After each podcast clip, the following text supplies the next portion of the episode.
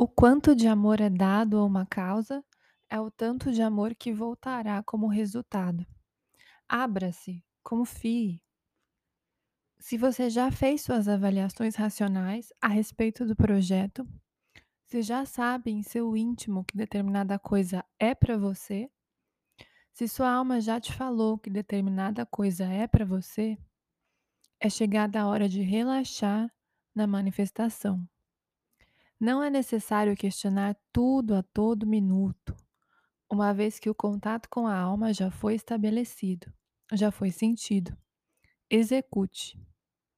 Não perca mais seu tempo indo para Deus, indo para a própria alma, questionar pela milionésima vez se aquele projeto, aquela ação, aquela pessoa é para você.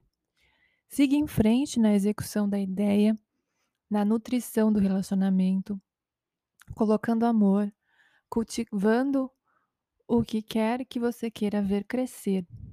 Dê tempo ao tempo, não se preocupe com prazos, mas preocupe-se com sua ação constante, leal, em direção ao seu projeto.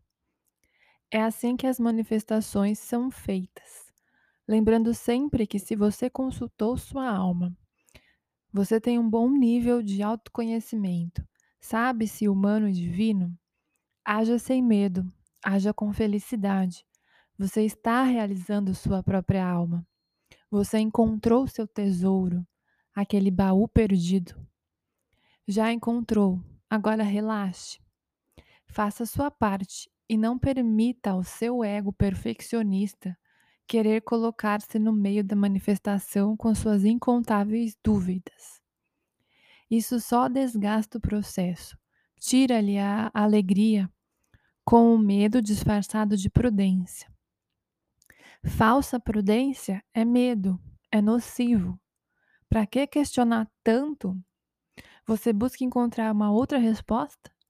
Depois de todo o trabalho realizado para chegar ao contato puro com a própria alma, quer mais provas, mais milagres?